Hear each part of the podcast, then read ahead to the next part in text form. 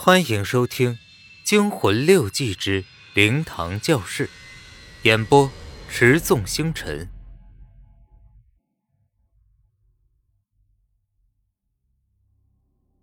张建锋瞧着李庄进去了，才扶耳低声对小兰说道：“哎呀，我的大小姐，我不是说过吗？别到处乱跑。”小兰啐了一口道：“呸，我又不是小孩子。”要你教训，张剑锋说道：“今天晚上是回魂夜，不比寻常。你难道没有听说过回魂夜的传说吗？民间传说，亡魂在脱生之前要经过奈何桥，喝下孟婆汤，忘却人世中的一切俗缘，眷恋生前人世的亡魂，为了纪念即将失去的记忆。”通常会在头七的晚上回到他们生前住的最后地方待一晚。为了让亡魂能够没有遗憾的进入轮回，所有他的亲人和朋友都要守灵，等那个亡魂前来和他们相聚。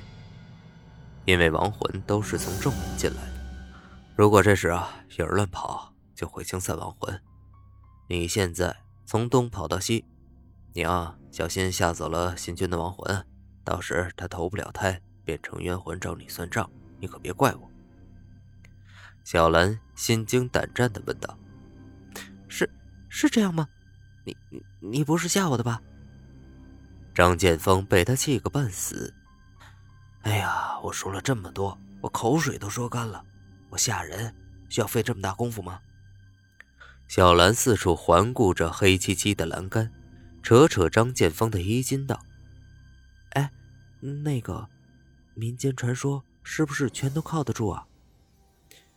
这个我就不知道了，我也是听说的。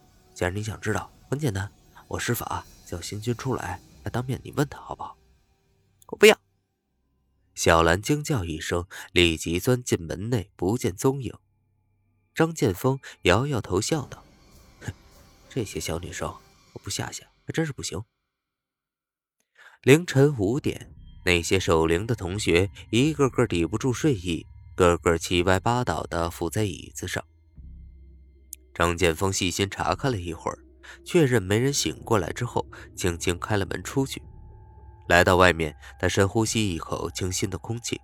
张剑锋马不停蹄地来到校门外西边小巷的一家低矮的铁皮商店前。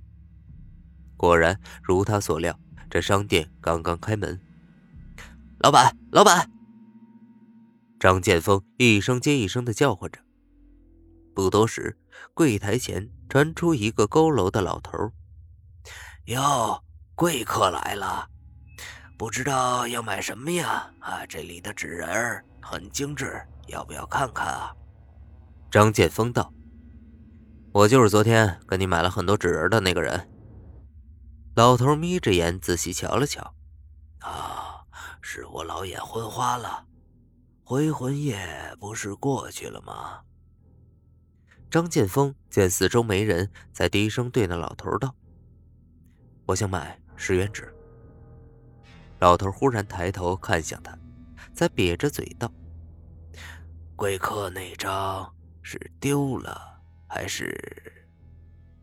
张剑锋打断他的话说道：“哦，用完了，我需要再买点。”老头点着头笑道：“哼，十元纸我是不卖，你也用不着再买了，因为这十元纸只用一次就够。”张剑锋一愣，瞬即恍然大悟道：“哦，谢谢老板。”一条阴暗的小巷，一个鲜有人光顾的小店。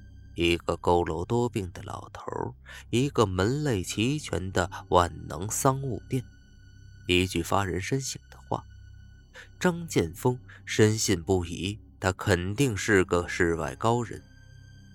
师傅曾经跟他提起过，他的一个法友在火车上遇到一个迄今为止都不知道宝号的高人，多亏他的指点，最终力挽狂澜。